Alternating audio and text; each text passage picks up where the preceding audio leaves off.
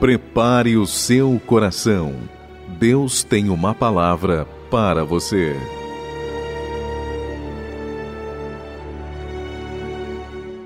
Livro de Marcos, capítulo 2, versículo número 5. E essa palavra diz assim: Vendo-lhes a fé, Jesus disse ao paralítico: Filho, os teus pecados estão. Amém, irmãos? Irmãos, essa mensagem que eu venho trazer é uma mensagem complexa. E Jesus aqui, ele está vindo de uma série de feitos. E como nós conhecemos Jesus, ele está sempre fazendo algo em prol da sociedade. E a nossa história começa em Cafarnaum, quando Jesus está na casa de Pedro, e ele cura sua sogra, está com ele Tiago, Simão, João e André. E quando Jesus ele acaba de curar a sogra de Pedro, ele faz muitas outras curas em Cafarnaum. E essas curas envolvem doentes. Jesus ele cura enfermidades, Jesus expeliu muitos demônios. Jesus ele nem permitia que os demônios falassem, ele logo os expulsava. Jesus ele se retirou em um certo momento de madrugada para orar, procurando os seus discípulos. A Bíblia vai dizer que eles disseram que muitos os procurava e acharam Jesus. E quando acharam Jesus, Jesus estava indo para Galiléia. E ali tinha um leproso, a qual rogou Jesus que o purificasse, chegando de joelhos. E a Bíblia vai dizer que quando esse leproso ele chega junto a Jesus e Jesus estende as mãos e diz a ele ser curado. Mas Jesus adverte ele, dizendo para ele que ele não profanasse, ou seja, ele não propagasse, melhor dizendo, o que foi feito, mas antes ele se apresentasse ao sacerdote, porque era um ritual judaico e hebraico de quando alguém tivesse uma lepra ser curado, ele viesse se apresentar ao sacerdote e esse viesse a reconhecer que realmente ele estivesse curado. E esse orasse pela vida dele, impondo as mãos sobre ele e reconhecia que ele estava totalmente curado e assim ele era apresentado à sociedade, aos magistrados, e assim ele poderia dar continuidade na sua vida, dar continuação na sua vida como curado.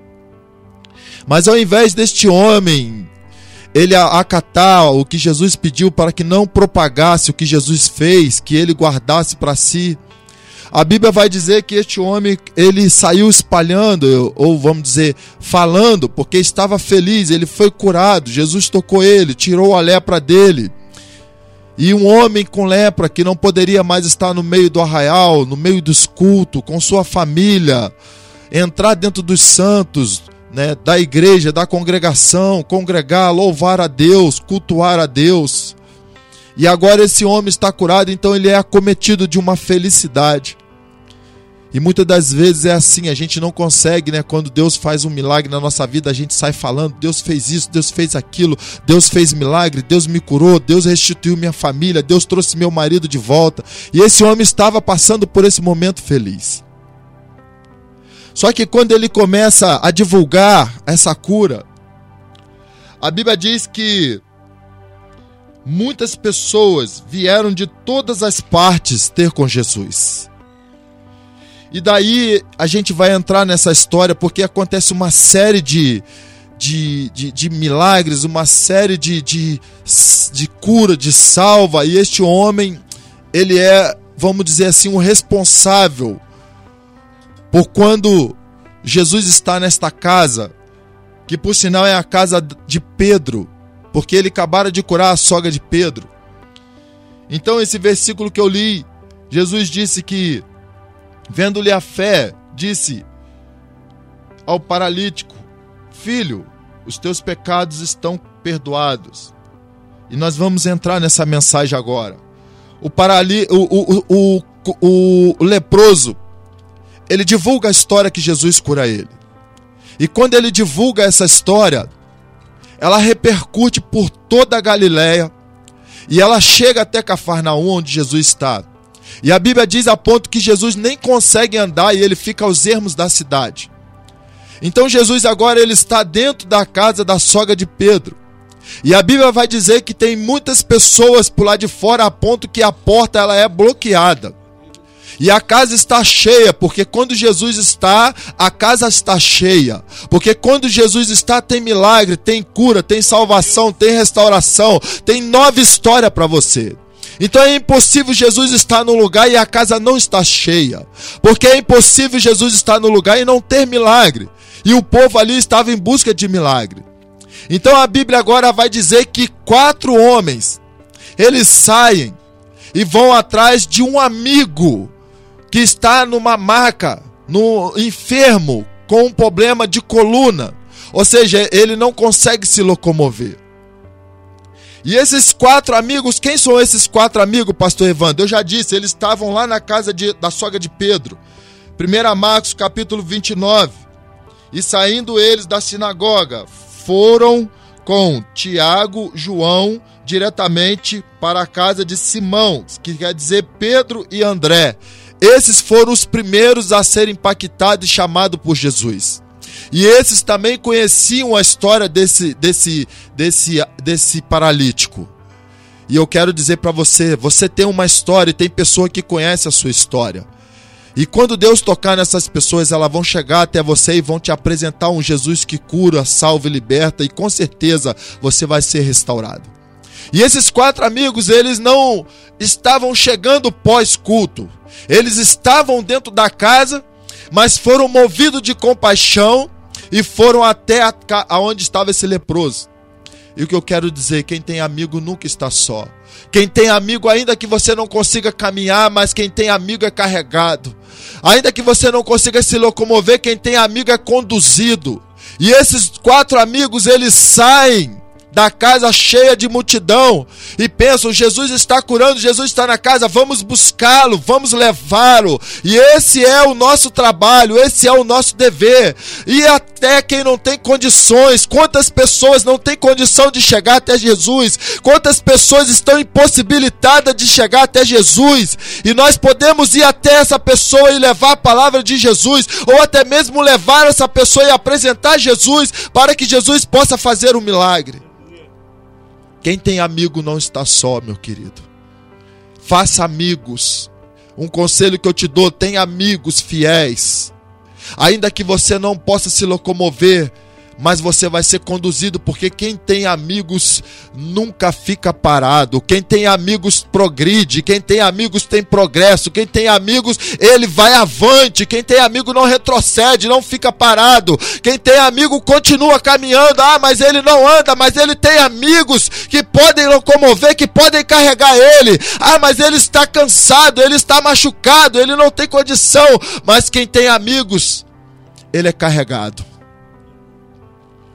porque amigo carrega o outro. Não é assim na guerra? Quando alguém é ferido, quando alguém é estilhaçado suas pernas, o amigo não joga ele nas costas, não se importa com as condições. Tem guerra, tem tiro, tem granada, mas ele joga o amigo nas costas. Tudo que ele quer é levar o amigo para segurança. E nesta tarde eu quero dizer para você: existe alguém precisando de segurança, existe alguém precisando ser carregado, e você é este amigo que tem que carregar ele. Você é este amigo que tem que levar ele até Jesus, porque ele está ferido, está incapacitado, ele não pode chegar por si só. Mas se você conhece Jesus, carrega ele. Vá até a casa dele, busca ele. Fala para ele: hoje eu vim te buscar, meu amigo. Porque eu vou te levar para alguém que pode te curar. Alguém que pode escrever uma nova história. Alguém que tem um novo projeto para apresentar para você.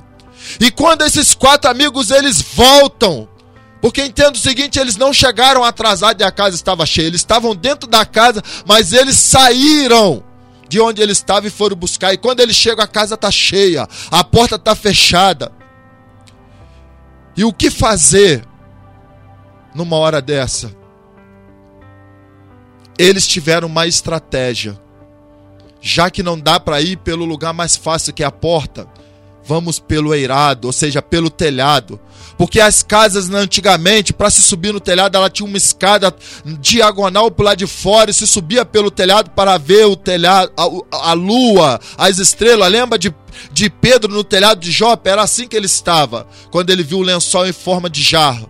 Então todas essas casas no Oriente Bíblico Antigo era feito dessa forma. Então quando eles chegam, a casa está cheia, não tem como passar, e quem está na frente não quer dar lugar. Primeiro eu vou receber o meu milagre, depois você entra.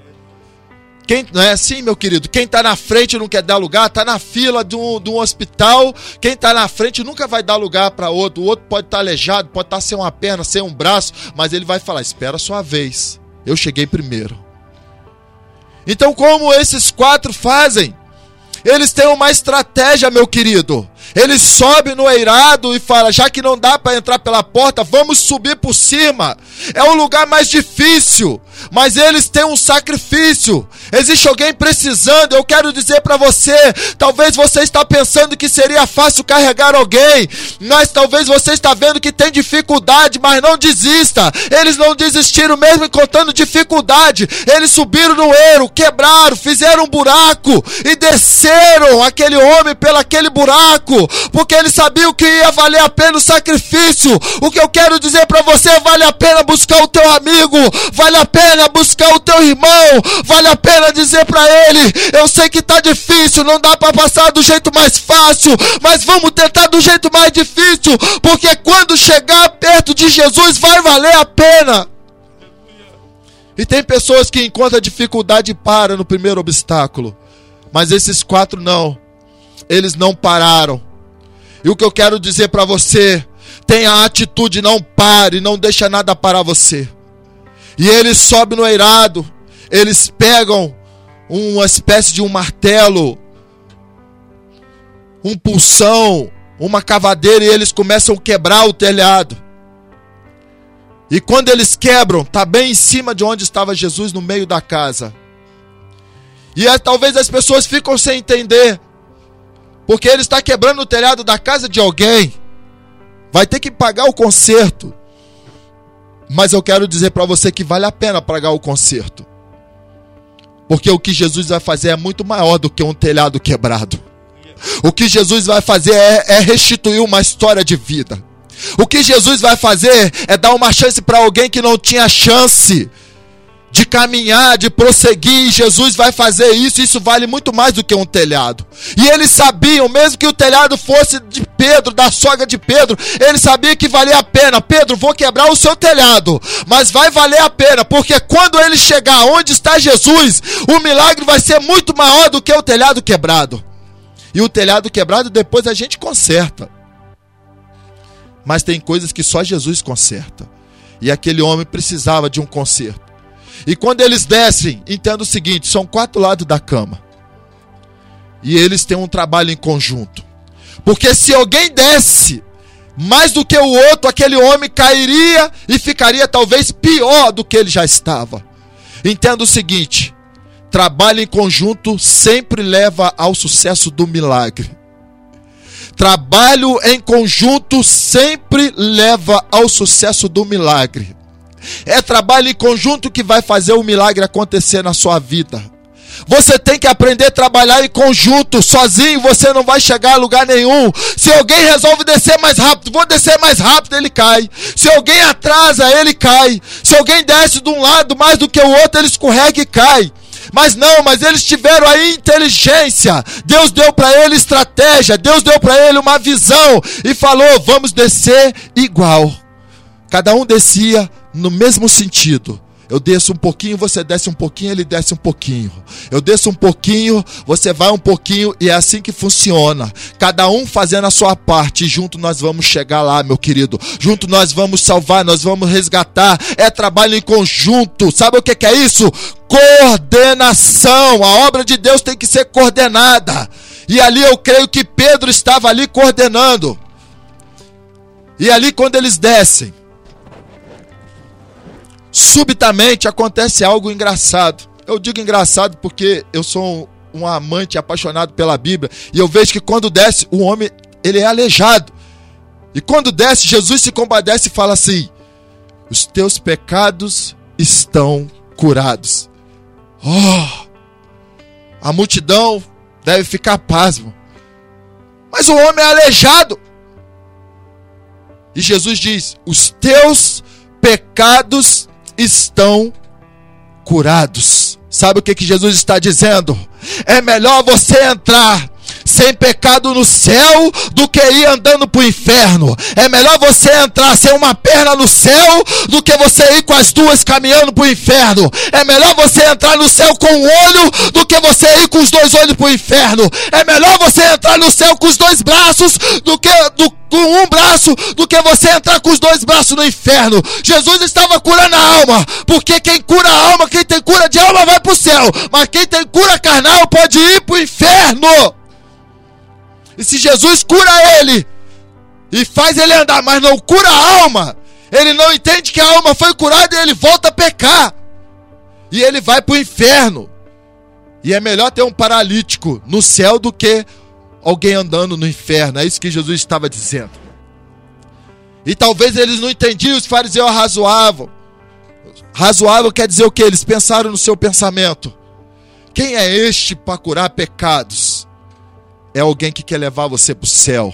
E Ele pode perdoar o seu pecado hoje, apagar suas transgressões. Não importa o que você fez, Aceite esse Senhor Jesus e ele vai mudar a sua história. Procure uma igreja mais perto da sua casa. Se renda a ele agora.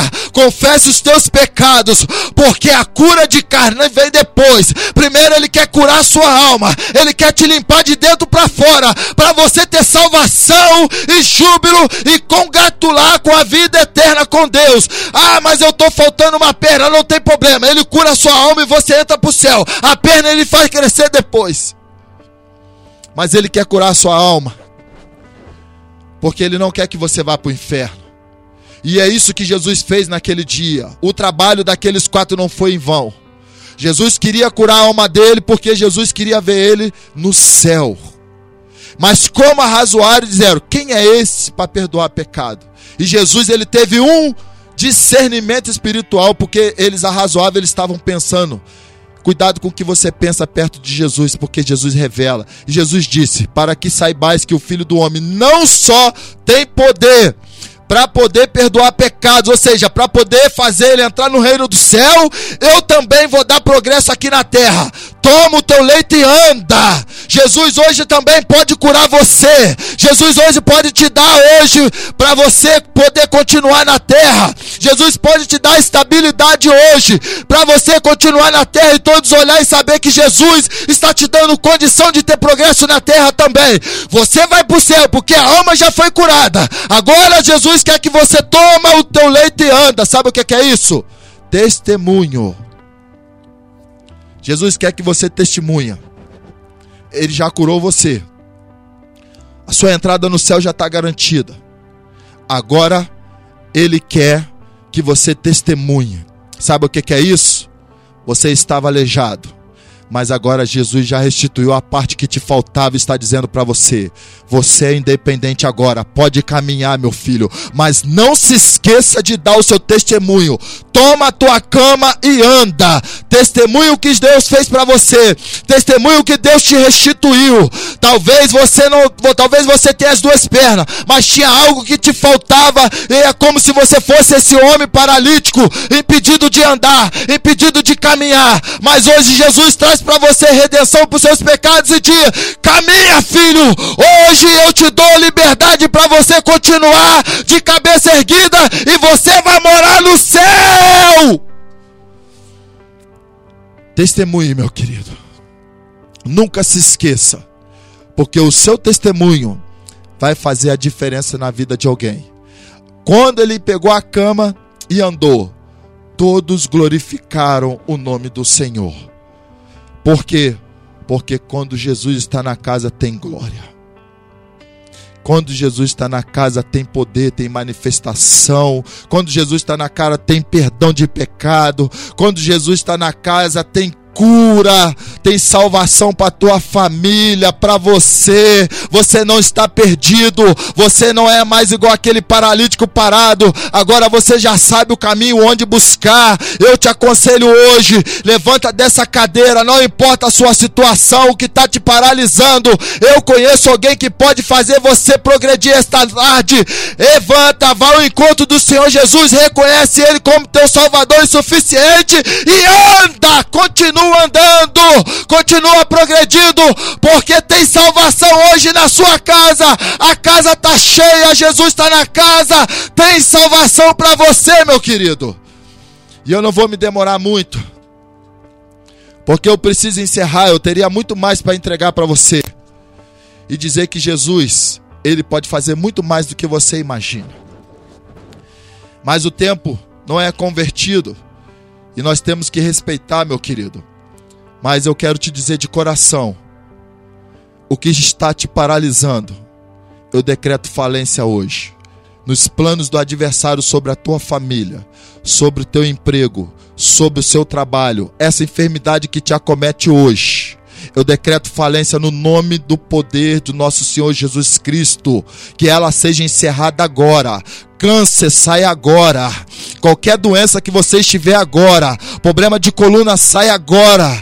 Tudo que você tiver que está te incomodando agora, qualquer tipo de dor, de enfermidade agora, eu decreto falência. Aí aonde você está, feche os teus olhos, olhe para Jesus, veja Ele curando você, tocando na planta dos teus pés até a cabeça. O poder de Deus fluindo em você, te curando, te salvando e dizendo: Filho, você está livre, você não é mais paralítico, você está livre para andar. Quem te viu não vai te reconhecer, porque você vai sair daí salvo salvo, pelo sangue do Cordeiro que purifica qualquer tipo de doença. Qual doença que ele cura? Todas, porque ele é o médico dos médicos, Senhor dos senhores e o Rei dos reis. E aqui eu encerro, em nome de Jesus. Eu agradeço a minha oportunidade e que essa palavra fique guardada no seu coração e você nunca esqueça de que Jesus, a única coisa que ele quer é salvar a tua alma e te dar o direito da vida eterna. Amém.